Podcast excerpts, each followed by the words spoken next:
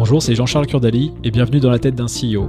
Un lundi sur deux, je vous propose une interview d'une trentaine de minutes avec un des meilleurs CEO de start-up françaises qui va vous partager son expérience, sa vision du job de CEO, ses doutes et ses échecs, et revenir sur des cas concrets auxquels il a été confronté ces dernières années avec sa start-up, que ce soit en période de forte croissance, dans des moments compliqués, voire de crise.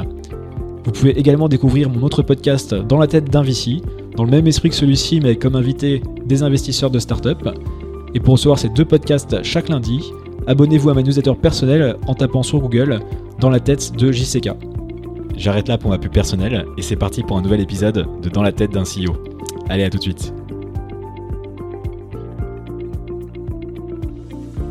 Salut Maxime. Salut JC. Comment tu vas? Écoute, ça va super, euh, ça va super, un peu particulier euh, en période de confinement, mais, euh, mais, mais tout ah, se passe bien. C'est peut-être le dernier épisode que j'enregistre, j'espère que j'enregistre pendant le confinement, on est quasiment le 11 mai. Bah, je te le souhaite. et bah, écoute, je suis très content de savoir, est-ce que tu, tu, peux te présenter ainsi que Spacefield, s'il te plaît? Ouais, bien sûr. du coup, moi je suis Maxime Usard, je suis un des trois fondateurs et le CEO de Spacefield. Euh, Spacefield, si tu veux, nous, nous euh, ce qu'on veut faire, si on veut rendre la, la logistique totalement flexible, euh, et pour faire ça, on construit euh, le plus gros réseau de, d'entrepôts logistiques en Europe. Euh, donc, ça veut dire que tu as une partie place de marché, tu as des entrepôts professionnels qui sont listés sur la place de marché, une partie logicielle qui permet à toutes nos entreprises clientes de, de mieux travailler avec avec les entrepôts et aux entrepôts de mieux travailler avec, avec les entreprises. Et derrière, toute une partie derrière, une surcouche commerciale chez Spacefield qui permet de, d'optimiser ton réseau, ton réseau d'entrepôts pour diminuer tes coûts de transport, livrer tes clients plus rapidement, etc., etc. T'adapter à des crises comme celle qu'on a en ce ah, ça, on, va, on va pouvoir en parler un peu plus tard. Et, et, toi, tu faisais quoi justement avant de... C'est quoi ton parcours avant Spacefield? Alors moi, mon parcours euh, avant, en, deux mots, j'ai monté Spacefield en dernière année d'école de commerce, euh, avec euh, un pote qui était dans la promo d'au-dessus, un pote qui était le coloc d'un ami, d'un ami en école d'ingénieur, parce que je viens d'une famille d'entrepreneurs dans la logistique. En fait, à l'origine, c'est mon grand-père qui a, qui a monté une, une, entreprise de logistique il y a 40 ans. maintenant, c'est l'entreprise familiale gérée par, par mon père, etc. Et il y a une vingtaine d'entrepôts en France. Et l'idée originelle, c'est que euh, il y, a une grande partie de ces entrepôts qui n'est pas utilisée. Et donc on s'est dit euh, comment est-ce qu'on pourrait rentabiliser cet espace? Et si il y a 20 entrepôts en France qui sont sous-utilisés, c'est pas juste parce qu'ils sont pas bons, c'est parce qu'il y a d'autres choses, euh, il y a d'autres choses sur le marché. Et, il se trouve que c'était le cas. Super. Et, et je vois donc tu as fait des HEC, c'est ça? Ouais. Tu as, fait, as fait aussi quelques stages, donc, parce que c'est ta première expérience professionnelle, mais tu avais fait quelques stages quand même avant. C'est ça, euh, exactement. J'étais passé par, euh, fusion-acquisition euh, chez Rothschild, c'était une super expérience. globalement, parce que tu vois des, entrepreneurs et des boîtes à différents niveaux de, de leur maturité. Et, et moi, j'ai toujours voulu, toujours voulu monter une boîte, donc c'était vraiment génial. management totalement différent, mais, mais super intéressant. Après, j'étais dans une startup qui s'appelait Pulpix, qui faisait un algorithme de recommandation de, de vidéos en marque blanche, un peu comme l'algorithme de Netflix ou de YouTube, mais que tu peux intégrer à un site média. Euh, ça, c'était chouette. J'étais, j'étais en, en BizDev euh, aux États-Unis. Et à la fin, j'ai fait une dernière expérience chez Google euh, en marketing. Bon, là, sur un produit beaucoup plus simple, hein, un produit qui se vend tout seul, euh, sur Google Ads. Donc, si tu veux, le marketing, le marketing pour Google Ads est, est plutôt, plutôt simple. C'était un stage aussi, ça? Ouais, ça aussi, c'était un stage. Mais ce qui était vraiment incroyable, c'était sur la culture Google et comment tu arrives à faire en sorte que chaque personne au sein de, au sein de l'entreprise connaisse la mission, connaisse ses objectifs, soit hyper aligné. Euh, je sais que tu es un grand fan du système des OKR. Euh, moi, c'est là-bas que je l'ai découvert. Et, et, chez Spacefield, ça nous aide, ça nous aide énormément d'ailleurs. Ah, j'imagine. Et c'était euh, en France ou c'était dans un autre pays chez Google? C'était à Londres. C'était à Londres, donc ça, ça on a vachement, euh, enfin moi j'ai vachement appris parce que tu te retrouves avec euh, dans ta team euh, des, des, Indiens, des Espagnols, des Italiens, Turcs aussi, et c'est hyper enrichissant. Et ce que j'avais ce que j'avais beaucoup aimé, c'est qu'en fait tu dis bah, bah demain il peut y avoir quelqu'un qui, qui vient de n'importe quel continent qui peut rejoindre l'équipe il sera onboardé hyper facilement parce que tu as toutes les ressources qui étaient déjà prêtes en interne. Tu as des formations absolument géniales qui sont aussi, euh, aussi préparées. Et, en fait, tu as un réservoir inépuisable de, personnes brillantes qui sont prêtes à rejoindre la boîte et à rejoindre ton équipe. Et, ça, ça m'a aussi pas mal, pas mal appris. Ah, Top. Et donc tu disais, donc, ça fait depuis longtemps que tu voulais entreprendre, donc tu es plutôt, euh, enfin, autant le faire le plus tôt possible. Donc même pendant les études, tu as commencé. Comment ça se passait justement ces, ces débuts? Comment tu gères un peu une boîte quand tu es, quand es étudiant en parallèle? Ouais, bah alors j'ai déjà essayé deux fois avant de, avant de trouver quelque chose qui fonctionne. J'ai essayé de bosser, de bosser avec des restos et de faire un espèce de la fourchette euh, en live pour vendre des, euh, enfin un peu comme BIM, qui a été lancé, qui permet de réserver des, des, places disponibles dans les restos en direct. Ça, ça n'a pas marché. Et après, Déjà dans l'optimisation au final d'un espace. Ouais, exactement. exactement. En fait, c'était que des places, de, des places de marché pour utiliser les créneaux qui étaient vides. Et après, j'ai fait la même chose pour des conférenciers, pour les aider à trouver des conférences dans des entreprises. Euh, le problème, c'est que bah, aujourd'hui, il y a beaucoup, beaucoup de conférences qui sont payantes, mais beaucoup, beaucoup qui sont gratuites aussi. Et t'as Meetup ou mm. t'as Eventbrite qui sont déjà sur le créneau, et donc il n'y avait pas grand chose à faire. Et, euh, et le créneau du payant était, était déjà trusté par pas mal d'agences traditionnelles. Et quand tu vas bosser avec des, conférenciers qui sont des anciens hommes politiques ou des grands patrons, ils n'ont pas envie forcément d'être gérés via une, plateforme. Euh, donc, euh, donc là aussi, on a appris et ça nous a pas mal inspiré pour, euh, pour Space C'était avec les, deux, avec les deux mêmes personnes Non, c'était avec, non, non, avec un autre, un autre pote qui, qui monte une, une boîte de, de, formation en ce moment. Et, et, non, non, mais mes deux, mes deux cofondateurs, on a commencé à bosser ensemble sur Spacefield et ça a commencé comme un projet d'étude. En soi, la, grande chance qu'on a eue, c'est que la dernière année de master à HEC, euh, c'est euh, tu fais ce que tu veux pendant six mois, enfin à condition que tu montes une boîte ou que tu ailles bosser pour une pour une boîte. Et, et nous, on a décidé de monter Spacefield et on voulait absolument prouver qu'il y avait un marché ou qu'il n'y en avait pas, prouver qu'il y avait des clients qui étaient prêts à payer ou que ou qu'il n'y en avait pas. Et, euh, et, donc on a, on a changé pas mal notre approche. Au début, on voulait faire un Airbnb des entrepôts. Ensuite, on s'est dit, bah non, en fait, la principale problématique, elle est plutôt pour tous ceux qui ont besoin de stockage et pas pour euh, que les entrepôts qui veulent rentabiliser leur espace. Euh, et ceux qui sont prêts à payer, c'est pas les entrepôts en plus, c'est les entreprises qui ont besoin de stockage. Donc comment est-ce qu'on peut faire? Bah, Le plus intelligent, c'était de faire une place de marché. Et après, on a récupéré une partie de, partie de la valeur ajoutée. Mais du coup, en, les six derniers mois euh, qu'on a, passé, euh, qu'on a passé en école, on était vraiment focalisé sur aller chercher des clients, aller chercher des clients. Ma carte bleue était branchée sur Google Ads et euh, on essayait de tester tous les mots-clés possibles et imaginables. Euh, on a euh, gagné un petit concours qui nous a, qui nous a donné de l'argent pour aller exposer dans le plus grand salon de la logistique. Donc on a fait genre qu'on était une vraie boîte, etc. Et on a récupéré des premiers leads. Et après, on, est allé euh, pendant deux mois dans les bureaux d'une autre startup de The Family qui s'appelle Fretlink, euh, qui fait euh, quelque chose d'un peu similaire à ce qu'on fait, mais sur le, sur le transport de marchandises. Et là, on a vachement appris aussi parce que tu vois, mine de rien, on, avait peu d'expérience de ce que c'était que, qu'une startup qui fonctionne et, qui scale. Et là, pouvoir être au même bureau que les sales ou que les opérationnels, voir le produit, voir les process, ça te fait passer, ça te fait gagner six mois. Ah, j'imagine bien. Et et justement, je vais te demander par rapport au début, tu, euh, tu faisais donc pas mal d'ads, pas mal de recherches, d'itérations pour trouver le bon modèle. Tu, tu vas voir aussi directement les, les, euh, tes clients et tes, tes, partenaires? Ouais, ouais, ouais, ça c'était le plus dur.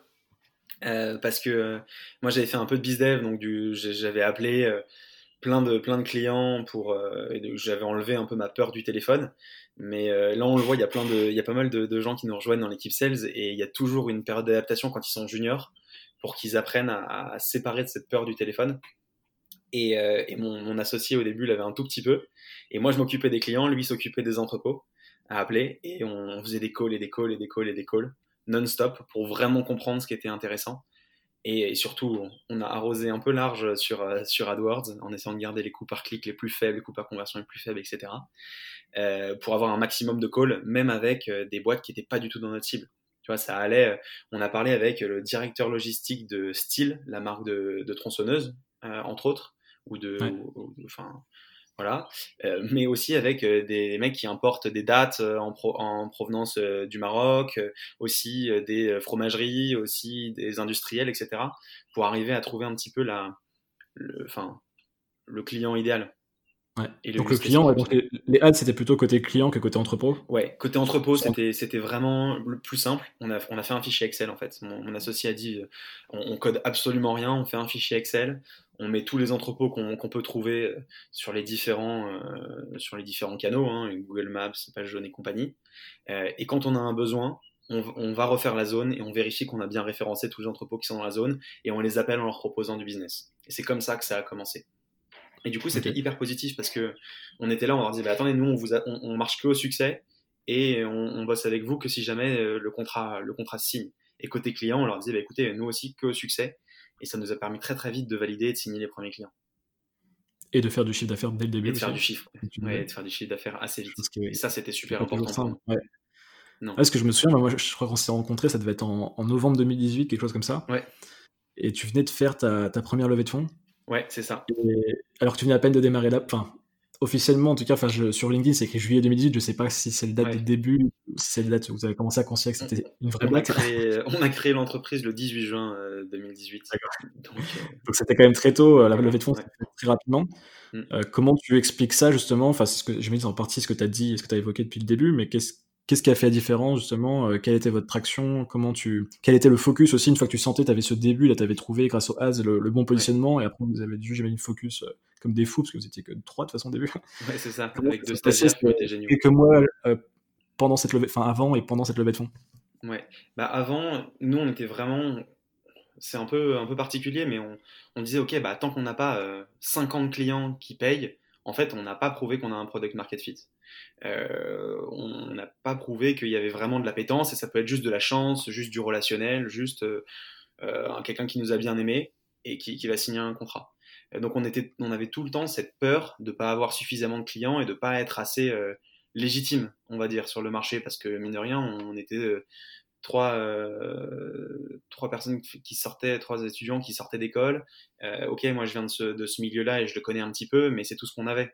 Donc pour aller vendre à des grands directeurs logistiques qui ont 20 ans d'expérience, surtout que c'est un marché avec des gens qui ont pas mal d'expérience et qui sont très très forts à ce qu'ils font, euh, bah, il faut arriver à les convaincre. Et donc nous, il y a, il y a deux choses. C'était euh, les gens nous détestaient dans l'incubateur parce qu'on était au téléphone toute la journée. Vraiment, on était toute la journée au téléphone.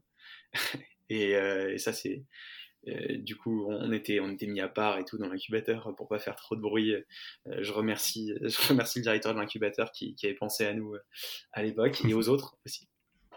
Euh... Tu t'excuses vis-à-vis de ça. bon, après, c'est tu travailles, c'est bien. Ça va vous plaindre de faire du film. Non, non, non, mais nous, on a, en fait, on a commencé, on n'était pas une boîte de produits. On était un, on était un, un, standard, un standard téléphonique on était un standard téléphonique et on vendait un service. Et très très vite, on s'est rendu compte que, que, ça marchait. On a signé le premier mois deux clients, ensuite quatre, ensuite huit, ensuite 16. Et c'est là qu'on...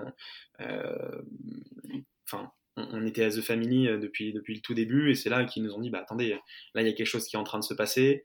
À côté, j'avais eu une discussion avec une partenaire euh, d'un fonds qui nous, qui nous suivait comme ça juste parce qu'on s'était croisés et elle m'a dit attendez, j'adore ce que vous faites. Moi, je suis pas du tout le, bon interlocuteur, la bonne interlocutrice, mais il faut à tout prix que vous rencontriez euh, bah, Jeannette, euh, la partenaire de la Famiglia qui a, qui a mené notre notre précide. Euh, et, et, on l'a, je l'ai rencontré. Ça a été, ça a été, ça a été un match top parce que parce que elle, la Famiglia, en fait, c'est un petit fonds allemand. L'Allemagne, c'est le plus gros marché industriel et marché logistique en Europe. et tous les LP de ce fonds sont des familles industrielles allemandes donc des vieilles familles traditionnelles qui connaissent ce monde-là, qui viennent du secteur, et, euh, elles connaissaient, elles, comprenaient ce dont on parlait, ce qui n'était pas forcément, euh, pas forcément le cas de tout le monde, surtout en précide, surtout mm. avec euh, trois first-time founders aux manettes. Ah, c'était une, belle levée, mais c'était un, million, c'est ça, ça. C'est ça. Ouais, ce qui était encore, on sait pas si vieux, mais c'était déjà beaucoup, c'est moins le cas maintenant. C'est le plus classique de lever un ou deux millions des premiers tours, mais on, verra dans, les prochains mois ce qu'on en dira par rapport à ça. c'était classique il y a quelques mois. Euh, tu parles justement de légitimité, de crédibilité. C'est quelque chose que tu as que tu as, que as ressenti, qui était un besoin de. Tu as, besoin de travailler là-dessus pour toi, tu as besoin de travailler là-dessus vis-à-vis de tes partenaires, avec tes employés. Mm. Enfin, ce rapport justement par rapport à, ton âge, le fait que ce soit la, première boîte que tu montes, euh, j'imagine tes cofondateurs aussi. Ouais, bah, un, oui, un peu par, par, rapport à tout le monde, euh, en fait. Euh, et même, même par, rapport à, par rapport à nous, tu sais, le syndrome de l'imposteur, euh, je pense. Moi, je vais dire, c'est peut-être vis-à-vis de toi dans un premier temps, parce que pour les autres, peut-être. ouais. c'est le fameux. Non, non, le, tout le monde là, je pense, ce, ce petit syndrome de l'imposteur en disant euh, bon, ok, bon, j'ai réussi à, vendre ça à ce client, mais est-ce que le suivant il va aussi mordre euh, alors que mm. derrière il voit pas tout le bazar que c'est, il voit pas qu'on est avec 15 fichiers Excel dans tous les sens et qu'on est avec notre téléphone. Euh, il s'imagine que c'est une machine bien huilée parce que tu vois juste l'extérieur. Je sais plus qui disait ça, je, tu, tu, te compares tout le temps à l'extérieur des gens et tu vois pas du tout l'intérieur. Ouais, je crois que c'est un. Alors, je sais pas si c'est sûr, mais il y a un article de Mark Suster euh, qui, qui en parlait justement, euh, ouais, de pas se comparer à ce qu'on voit de l'extérieur des autres. Euh. C'est toujours, la merde en interne et c'est toujours super en externe, quoi. ouais, c'est ça.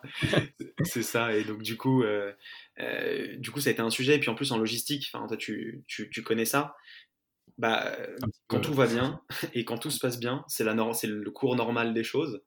Dès mm. qu'il y a un problème, ça y est, c'est la panique à bord, et ça y est, tu fais mal ton travail, et ça y est, t'es un mauvais fournisseur.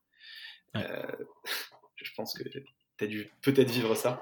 Après, toi, ça devait être, ça devait être, euh, ça devait être euh, hyper rodé, mais. Oh, bah, bon, après, on va pas parler de fait, je suis vieux maintenant, mais euh, la logistique, je, je, connais bien. Et c'est vrai, comme tu dis, les, le client considère que quand, quand ça marche, c'est que tout est normal. Enfin, c'est pas bien, c'est juste normal. Pour dès qu'il y a un petit truc qui part en vrille, là, c'est, on fait une déflagration au bureau. C'est, pas si facile au niveau service client à gérer ce genre de business. Il y a un, il y a un vrai sujet. Ouais. Et euh, complètement. Et bah, justement, donc, Ouais. Pardon, excuse-moi. Euh, ah, euh, par rapport à la culture de, de, la boîte, très vite, il faut que tu, tu ton, confiant, ton client te fasse confiance en fait. Tu euh, tu peux pas te permettre de le laisser tomber, même si euh, il t'appelle le, samedi à 19h pour te, pour te demander les clés de l'entrepôt, alors que toi, bah, t'es pas forcément allé euh, au tout début dans l'entrepôt pour, euh, pour vérifier, pour récupérer les clés, et c'est pas toi le contact direct. Euh, mm. et, et, ça, ça c'était quelque chose. Et après, la légitimité, c'était ouais par rapport aux partenaires, partenaires financiers, partenaires qui te font confiance. je sais pas, même même des SaaS avec qui tu vas tu vas bosser ou des des, des fondateurs d'autres boîtes tech qui peuvent te filer un coup de main. Personne n'a envie de perdre son temps. donc toi, tu as envie de montrer que, que tu que tu captes vite et que tu vas pas faire perdre le temps des gens. Et après, mm. par rapport aux, gens qui rejoignent ta boîte, mine de rien, toi, tu, tu, tu leur vends un projet, tu leur vends une vision. Euh, dans 99,99% euh, du temps, tu y crois, mais il y a toujours un petit pourcent qui dit est-ce qu'on va vraiment y arriver? Et comment je vais faire pour avoir des gens qui sont encore meilleurs que moi et qui vont pouvoir euh, venir nous challenger, euh, nous challenger, nous faire voir un aspect totalement différent du business qu'on avait mis de côté?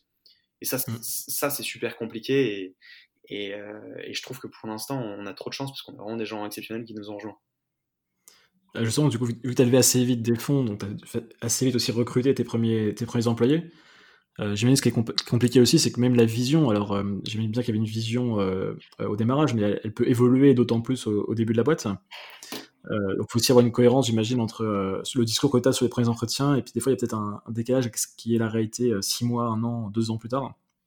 Je sais pas si tu, pourras agir sur ça, mais ce que je voulais voir aussi, c'était, euh, on parlait de légitimité, tu recrutes tes premiers employés, comment ça se passe Justement, l'école Google, est-ce qu'elle a servi là? Est-ce que tu as commencé à avoir un process de recrutement avec les bouquins qu'on connaît tous Enfin, comment tu t'as géré cette, phase Ou c'était pas comme pour tout ce que tu fais, comme tout first entrepreneur, c'était la première fois que tu avais à gérer ça? Ouais, bah, euh, on, a demandé des conseils à des gens qui étaient meilleurs que nous, dans un premier temps. Euh, à The Family, euh, à plein, aux, investisseurs qui nous ont suivis, à d'autres euh, d'autres fondateurs qu'on a, qu'on a juste contactés comme ça, en leur demandant un petit coup de main. et ça, ça nous a vachement aidé. Après, forcément, on a fait plein d'erreurs. et là, le process de recrutement, il, il, a été mis en place, on va dire, vraiment de manière standardisée et un petit peu mieux, un peu plus sérieux au début de cette année. Donc, tu vois, c'est assez, c'est assez récent. Mais par contre, il y a un truc qu'on n'a pas changé depuis le début. Il y a un truc qu'on n'a pas changé. C'est euh, premièrement euh, une question qu'on pose à chaque fois et deuxièmement une étape qu'on met tout le temps en place dans, dans, le processus de recrutement. La question qu'on pose, c'est vraiment parce qu'on va chercher que des gens qui vont nous challenger et on veut que des gens qui sont euh, meilleurs que nous et qui vont aller plus loin que juste leur simple, leur simple responsabilité. Tu vois, les sales chez nous, ils, comprennent vraiment la stratégie de la boîte, ils comprennent à chaque fois si parfois ils prennent des décisions de pas signer des clients juste parce qu'ils savent que ce client va être un mauvais client pour la suite et que ça va, ça va ruiner les opérations derrière. Euh, ou que ça sert à rien de trop descendre la marge pour aller signer ce client parce que, ok, super, on va avoir un client de plus et ça va faire un beau KPI, mais est-ce que c'est des clients avec qui on va avoir des contrats de long terme ou des contrats qui vont continuer à se répéter ou est-ce qu'on va juste les, euh, les décevoir? Et ça, franchement, je pensais pas que ce serait aussi dur, mais on a des super personnes qui nous ont, qui nous ont rejoints et donc c'est vraiment la question, c'est quand la dernière fois que tu as challengé ton manager, le, le cofondateur, le CEO ou ton N plus 2 ou ton N plus 3 euh, ou que tu as essayé d'apporter quelque chose de nouveau. Et ça, on le demande tout le temps. Et, euh, et c'est, assez marrant toutes les réponses que tu vois. Et il y a vraiment des, gens, tu te dis, mais attends, il faut à tout prix que cette personne elle rejoigne ma boîte parce qu'ils vont nous faire passer un, un cap. Euh, et après, l'étape, c'est la dernière étape. Ils viennent, euh, le, le, candidat vient chez nous pendant euh, deux heures à une demi-journée pour rencontrer toute l'équipe, pour comprendre vraiment quel est son, quel est son job et quel va être son impact. Euh, donc, on, avant qu'il arrive, on, définit sa mission, on définit ses responsabilités, et il rencontre plein de personnes dans les pôles, ça peut aller jusqu'à 8 à, 8 à 9 personnes, et à chaque fois il dit, ok, moi c'est ça ma mission, quel va être mon impact chez toi, et quelles sont tes frustrations aujourd'hui? Et, euh, et, ça c'est exceptionnel, parce que du coup, es vraiment, enfin c'est vraiment un match. Nous, on a dit, ok, on te fait passer au dernier tour, ça veut dire qu'on veut bosser avec toi. Et de l'autre côté, bah, tu un match du côté du candidat qui dit Ok, bon, bah là, c'est sûr, je sais que je vais avoir un impact sur ça, ça, ça et ça. Et il commence, il a directement des idées concrètes. Euh, il a une capture d'écran en fait de la boîte à l'instant donné. Et c'est un match de l'autre côté de la part de, euh, la personne qui bosse chez Spacefield parce qu'elle dit Attends, euh, cette personne qui vient bosser, elle, elle, sait déjà sur quoi elle va bosser, elle s'intéresse déjà à mes problématiques et comment est-ce qu'elle va pouvoir m'aider. Donc ça facilite vachement l'onboarding aussi. Ouais, j'imagine bien. Et justement, je sais pas, moi, vous êtes combien de personnes chez Spacefield là? Là, on est 25. 25, oui. Ouais, ça grossit vite du coup. Et euh, ça marche. Et justement, il y a un autre sujet bah, par rapport à, à, ton entourage. Je voulais parler un peu des, des advisors. Tu as évoqué The Family. Je sais que tu as, intégré aussi le Galion, euh, notamment via un, un, concours que tu avais remporté l'année dernière. Est-ce que tu. Enfin, comment tu construis ce réseau justement? Comment tu, comment tu l'utilises? Euh, Chose qui n'est pas toujours facile. On peut avoir des beaux réseaux, mais pas bien utilisés ou pas assez utilisés. Mmh euh, comment toi tu gères ça pour que ce soit avec des BA, avec, des, avec euh, The Family, Gallo Galion, enfin tout, tout, ce réseau que tu as pu construire? Euh, bah, bah, Déjà, je t'ai dit, on a pas mal ce syndrome de l'imposteur, donc on, on, essaye de, de, de, se positionner vraiment de manière super humble par rapport à toutes ces personnes qu'on va, qu'on va aller soit contacter directement, soit qu'on va nous, nous recommander de rencontrer. Euh, et deuxièmement, on essaie de faire perdre le moins de temps possible à toutes ces personnes-là, euh, parce que parce que tu vois, avec des business angels, bah, ça reste une aventure capitalistique. Euh, ils viennent pas euh, bosser avec toi, ils viennent pas te filer un coup de main juste parce qu'ils t'aiment bien. Ils, ils, espèrent faire un retour sur investissement. Donc, on a essayé de se poser la question de quel était l'intérêt de chacun de ces partenaires euh, et limiter le nombre de contacts. Parce que parce qu'à un moment, on s'était dit, tiens, on va contacter un maximum de personnes, on va faire notre shortlist des 200 personnes qu'on va tout prix en tant qu'advisor. Sauf que le problème, bah, c'est si ça marche, tu te retrouves avec 150 personnes, 100 personnes qui te répondent et tu dois lui leur dire non. Euh, et ça, c'est ça, on n'est pas trop envie parce qu'on est quand même, mine de rien, au tout début de notre carrière et, euh, et l'écosystème tech parisien, j'ai l'impression qu'il est grand mais quand même limité. Donc, tu t'es amené à recroiser pas mal de fois les, les, les personnes. Euh, et, euh, et, dans un deuxième temps, parce que les gens se passent vite le mot, et en fait, si jamais tu as un bon contact avec une première personne, bah, de proche en proche, tu te recommandes telle autre personne, et tu as vachement cet état d'esprit d'aider les autres.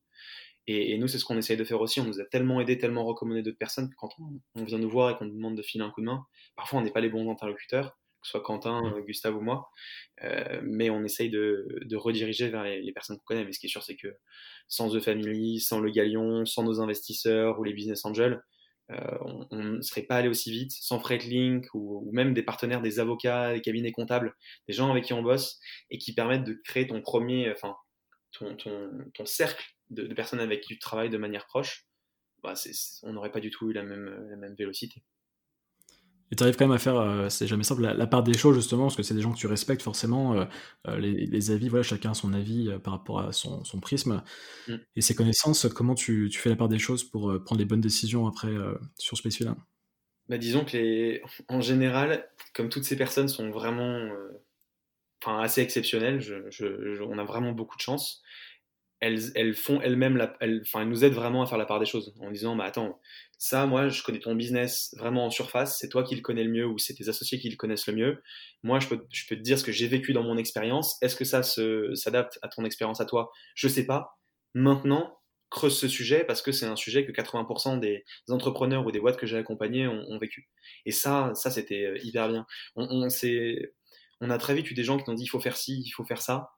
Euh, globalement, on, a eu tendance à en avoir assez peur euh, et à super bien, on est un peu des éponges, et, par contre à super bien s'entendre avec tous les gens qui nous disaient bah voilà mon expérience, toi ça sera, ça sera peut-être applicable, mais peut-être pas du tout. Donc j'espère que je t'ai pas fait perdre ton temps pendant, pendant un quart d'heure ou, 30 minutes à, à, dire ça, mais, euh, mais là-dessus, là-dessus c'est vraiment récolter un maximum d'avis de personnes qui sont mille fois plus intelligentes et expérimentées que nous, c'était exceptionnel. Et justement, on en parle au début de l'épisode, c'est encore, on est encore en phase de confinement et la, crise n'est pas, pas amenée à s'arrêter de sitôt, a priori. Euh, comment cette, ce réseau a, impacté, euh, comment tu as pu le solliciter pendant cette période difficile ou, pas, ou justement, comment c'est passé? Déjà, comment tu as utilisé le réseau? On ouais. bah, Il y a un autre réseau qui nous a pas mal accompagné, qui est le réseau Entreprendre, euh, qui a lancé plein d'initiatives, bon, comme beaucoup d'autres réseaux, hein, euh, pour aider les, boîtes à conserver les emplois, parce que c'est une des priorités du réseau Entreprendre, c'est euh, d'aider euh, des entreprises à se développer, à créer des emplois. C'est d'ailleurs un des KPI qui suivent, c'est combien d'emplois ont été créés chaque année. et donc eux, ils ont partagé plein de ressources, vraiment tous les jours. tu reçois des informations sur les différents membres du réseau et sur les différentes solutions qui ont été trouvées par les différents membres du réseau. Vraiment génial. Et après, le Galion, ce qui est génial, c'est que tu as directement tous les fondateurs qui partagent entre eux les solutions ou les problèmes qu'ils ont eus. Donc, il y a eu des talks en interne d'entrepreneurs beaucoup plus expérimentés qui ont pu nous, parler de leur expérience lors des deux précédentes crises des années 2000. Ça, c'était mmh. vraiment, vraiment. Ah, vraiment les gens qui ne savent pas, le Galion, tu peux expliquer, c'est un club privé, c'est ça hein Le Galion, c'est un club d'entrepreneurs de la tech française euh, qui a été euh, monté entre autres euh, par Jean-Baptiste Rudel de Criteo, le fondateur de Blablacar, le fondateur de Price Minister, et qui, qui regroupe pas mal d'entrepreneurs beaucoup plus expérimentés que nous. donc on est un peu les petits nouveaux et, ceux qui ouvrent de grands yeux. et ça, c'est exceptionnel. Et euh, alors, comment ça s'est passé euh, justement euh, avec la gestion du coronavirus? Est-ce que tu as été impacté? Comment tu as pu gérer la situation aussi bien en interne qu'avec tes, différents clients et prestataires? Oui, bien sûr. Bah, la chance d'avoir une partie place de marché, c'est qu'on peut parler avec beaucoup d'acteurs de, l'environnement. Donc, notre première réaction, ça a été nous tourner vers nos clients et vers nos partenaires logistiques. vraiment, les équipes ont été incroyables chez nous. Ils ont appelé tous les partenaires logistiques avec qui, euh, avec qui on bosse euh, en moins d'une semaine, plus des emails, plus, plus, plus, pour voir un petit peu comment est-ce qu'ils voyaient euh, la crise, quel était l'impact chez eux et comment est-ce qu'on pouvait potentiellement les aider. ça a été quelque chose, je pense, de, de, super important pour renforcer la, la confiance qu'on qu'on a et qu'ils ont en nous. et après, tous nos clients aussi pour prévoir les, différents problèmes, les différentes problématiques qu'on pouvait avoir comment est-ce qu'on pouvait euh, bah, se prémunir des risques d'impayés ou euh, vérifier que certains besoins qu'ils avaient un mois avant, bah, ils oubliaient en fait de nous tenir au courant qu'ils en avaient plus besoin et au lieu de les, les facturer euh, pour une prestation qui n'avait jamais eu lieu ou pour une prestation qui, qui, dont ils n'avaient plus besoin, pouvoir les arrêter à temps pour, pour sauver leur trésorerie les aider aussi grâce à tous les contenus qu'on a. Et franchement, on est beaucoup aidé dans, dans, dans la tech avec tous les contenus de tous les, les, les, les, boîtes et les réseaux qui nous entourent. On, on, pouvait les partager avec eux, du coup, pour les aider à y voir plus clair, quand c'était un peu le, le cafarnaum et que la poussière était pas retombée. Et euh, voilà, ça, ça c'était vraiment le principal. Et après, vis-à-vis des personnes en interne, euh, là, les, les, les, gens chez Spacefield ont été exceptionnels. Euh, la transition s'est fait assez simplement en remote. On n'en faisait pas énormément, mais on avait fait quelques tests avant. Et beaucoup de choses avaient été déjà écrites.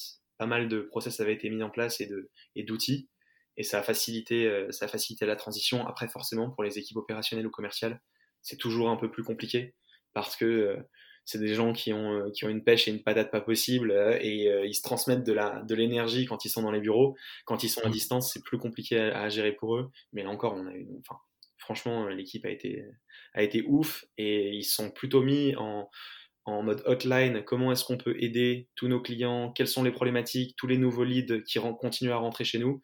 Euh, ok, on va pas faire de business ensemble dans les deux à trois prochains mois, mais potentiellement on en fera dans 12 mois. Et à ce moment-là, il faut qu'on soit prêt pour le faire. Comment est-ce qu'aujourd'hui on peut, on peut vous aider ou comment est-ce qu'on peut vous donner de la data sur le marché ou de la visibilité sur le marché? Donc, je voulais voir avec toi, tu me parlais du changement de mentalité dans la, dans la logistique et dans le last mile delivery. Est-ce que tu peux nous en dire plus? Qu'est-ce que ça implique dans, dans l'industrie et dans les gens qui sont autour? Oui, bien sûr. Bah, en fait, on a pas mal de clients qui, euh, ou même de, de, personnes avec qui on parlait, qui considéraient la logistique vraiment comme une pure source de coûts. Alors que euh, bah, dans des crises comme ça, tu te rends compte que c'est super important d'arriver à la maîtriser. C'est un axe stratégique pour, euh, pour ton entreprise. Tu peux pas te permettre, si tu as 15 jours de stock et que tu peux plus approvisionner ton usine en, en produits, en matières premières, bah tu, en fait, tu peux pas te permettre de pas avoir euh, plus de stock pour continuer en cas de, en cas de force majeure euh, ta production. Pareil, tu peux pas, enfin, là on, le voit avec la rupture de stock sur, sur les masques. Hein. C'est juste un, phénomène qu'on voit euh, énormément du côté du grand public, mais il y a ça dans plein d'autres produits. Il y a plein d'industries qui ne peuvent pas continuer parce que les ports ont été fermés euh, en Chine à partir du mois de février et qui s'en retrouvaient en fait totalement dépendantes. Elles se sont rendues compte que bah, c'était pas forcément possible d'être 100% dépendant euh, d'une seule usine, d'un seul prestataire euh, qui situe à l'autre bout du monde ou pas, et qu'il faut euh, planifier euh, pour, pour tous les cas possibles qui peuvent casser toute ta chaîne d'approvisionnement. Et donc nous, par rapport à ça, il y a beaucoup d'entreprises qui veulent plus de flexibilité dans leur chaîne logistique, qui veulent plus de visibilité dans leur chaîne logistique. Et, euh, et là, on peut pas mal les aider. Et même si on a notre chiffre d'affaires est un petit peu amputé parce qu'on fonctionne des industries et elles ne résistent pas de la même manière à la crise. Tu vois, dans la construction, par exemple, il y a, il y a plus de chantier. Euh, ça a repris il y a, il y a peu. Bah, on, en fait, on, on, gagne beaucoup et on a une visibilité sur le marché que, que peu d'autres entreprises ont. Ça va. Et ouais, donc du coup, ça t'a presque impacté positivement parce que ça t'offre plus de solutions à tes, à tes clients. Ouais, et, euh, exactement. Est-ce que ça. Alors, c'est presque deux questions finalement ce que je vais poser, mais est-ce, que tu as une enfin, ton analyse de l'industrie, l'évolution que tu vois ou que tu peux lire J'imagine que tu te renseignes vachement à ce qui se passe mm. dans, dans, le secteur de la logistique mm. Euh, dans le monde entier. Et est-ce que ça a un impact, ce que tu peux constater par toi ou par ce que tu peux lire, sur euh, ta roadmap qui n'était pas prévue initialement avant la, crise? Alors, je peux pas te dire comment ça va se passer. Je peux te dire en revanche comment nous, on a essayé de réagir. Euh, nous, on a déjà essayé de limiter l'argent qu'on, dépense chaque mois, donc euh, le burn, euh, parce qu'on n'est pas encore rentable. Alors, on a atteint un seuil de rentabilité certain euh, en interne ou opérationnellement, on peut faire tourner, on peut faire tourner l'entreprise. En revanche, on continue à investir sur d'autres sujets. Ça, on a limité pour avoir devant nous 24 mois de, de trésorerie. On a aussi, euh, sur les recrutements, essayé de, de dire qu'on allait fonctionner avec notre équipe aujourd'hui. On a mis personne au chômage partiel, on a licencié personne pour euh, euh des raisons économiques ou, ou des raisons de, de, crise, parce qu'on pense que c'est une opportunité exceptionnelle de former tout le monde et de renforcer le lien dans la boîte. Tu vois, il y a des gens, il y a plein de gens qui sont arrivés là à ce, à ce semestre, euh, entre janvier, février et mars, et en fait, là, ça nous fait un petit peu une, bouffée d'air frais pour prendre le temps de remettre à plat tous les process, de remettre à plat tout le processus d'onboarding, de formation, nouer des liens entre cette équipe qui est un peu la, core team de Spacefield, euh, et, euh, et, après repartir de manière plus, agressive, euh, plus agressive quand on, quand on sera en meilleure position. Mais en tout cas, on a, c'est sûr qu'on a diminué nos objectifs d'acquisition client et on est beaucoup plus s'occuper de nos clients, s'occuper de nos partenaires continuer à améliorer la proposition de valeur de, de l'entreprise. Et, euh, et, même si ça peut sembler être de la tarte à la crème, euh, c'est euh, vraiment les, la priorité en ce moment. C'est être présent, être présent pour nos partenaires et clients et continuer à être meilleur nous en interne. Ça marche. Bah, ma question suivante, c'est un petit peu lié. C'est quoi ton rôle chez, chez Spacefield en, en ce moment?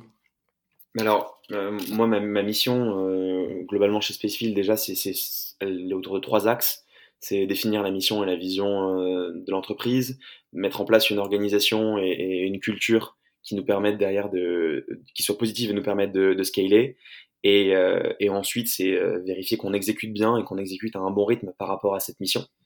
Et là, actuellement, aujourd'hui, j'ai passé beaucoup de temps à réimaginer la relation qu'on a avec nos clients et comment est-ce qu'on veut mieux travailler avec nos clients, comment est-ce qu'on va apporter plus de valeur ajoutée euh, à repenser, et ça c'est surtout mon, mon, mon associé Quentin qui mène, qui mène ce sujet sur toute la partie réseau d'entrepôt, mais comment est-ce qu'on va faire évoluer notre offre pour continuer à mieux les aider. Euh, et enfin, c'est comment en interne on arrive à faire en sorte de euh, continuer à recruter des personnes euh, toujours meilleures que les précédentes, transmettre ça aux, différentes équipes, parce qu'en fait, on, on, a toujours l'impression, on, change de job tous les, tous les six mois, et on a toujours l'impression que nous, quand on a passé ce cap, tout le monde dans la boîte a passé ce cap, et, et, en fait, tout le monde a sa propre courbe de progression en tant que, que manager ou en tant que contributeur euh, dans l'entreprise. Donc, comment est-ce que tu arrives à transmettre ça et, euh, et, à beaucoup plus faire circuler l'information au sein de l'équipe et que ça soit pas fait de manière euh, inutile? Nous, un format qui fonctionne super bien, c'est des office hours avec tous les, les, les, les six levels de la boîte qui sont enregistrés, qui sont euh, stockés ensuite et mis en place et mis dans l'onboarding de toutes les, les nouvelles personnes qui nous rejoignent. Et ça, c'est vraiment chouette, tu vois, sur plein de, plein de sujets. Euh, quelle est notre stratégie d'acquisition client Quelle est notre stratégie de rétention Quelle est notre stratégie vis-à-vis de nos, nos, partenaires Comment est-ce qu'on va leur apporter plus de valeur euh, Les levées de fonds, comment est-ce que ça fonctionne et quel est l'impact de la crise sur nous par rapport à une potentielle levée de fonds, etc. Toutes ces choses-là pour que tout le monde ait un niveau, un socle de connaissances communes minimum dans l'entreprise qui fasse que ça fonctionne mieux. Ça, c'est là où je passe 70% euh, de mon temps en ce moment. Donc c'est une officer, mais qui est documentée ensuite. Ouais, exactement. Exactement. Et ça, Comment tu fais pour documenter? C'est ce que c'est enregistré enfin, Ouais, c'est enregistré avec Loom. Euh, C'est vraiment, vraiment top. Et après, on, a, un wiki, c'est Notion en interne. Il y a tout qui est, qui est classé. Euh, Super. et euh, bah, écoute, on arrive à, à la fin de l'interview. Est-ce que tu peux nous conseiller, enfin, si tu as un livre ou une ressource à nous, à nous proposer? Euh, bah on, on, en a parlé justement. Euh, là, je me suis refait les Five Dysfunctions of a Team. Euh, juste avant parce qu'on n'avait pas encore fait de passage en full remote et, euh, et je voulais vraiment arriver à, euh, à trouver les bonbons et à mettre en place les bonnes manières de travail dans l'entreprise pour que ça se passe bien.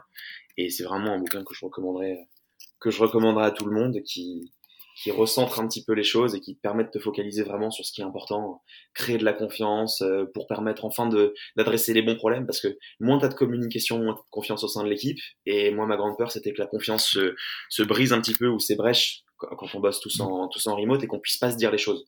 On a une culture qui est assez euh, assez cash, alors sans être euh, sans être insupportable non plus, mais assez cash et Spacefield, tant que c'est dans l'intérêt de la boîte, il, faut mettre le doigt sur les problèmes qui font mal.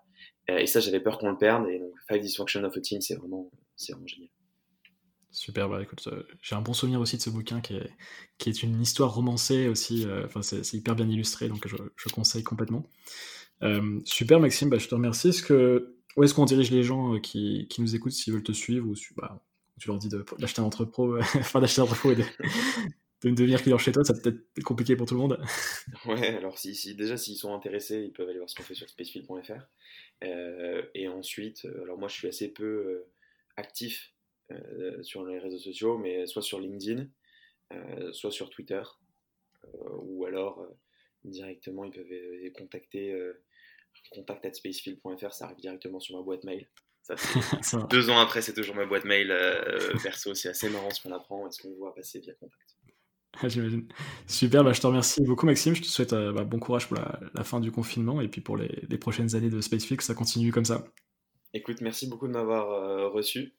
Et puis, euh, et puis à bientôt, peut-être hors du confinement et pas via une webcam cette fois. J'espère. Allez, salut.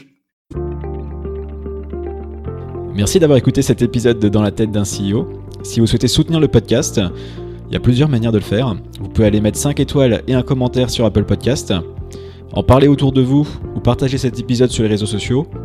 Et enfin, vous abonner à ma newsletter perso en tapant dans la tête de JCK sur Google et en vous abonnant au podcast sur votre plateforme favorite. Je vous dis merci et à très vite pour un nouvel épisode de Dans la tête d'un CEO.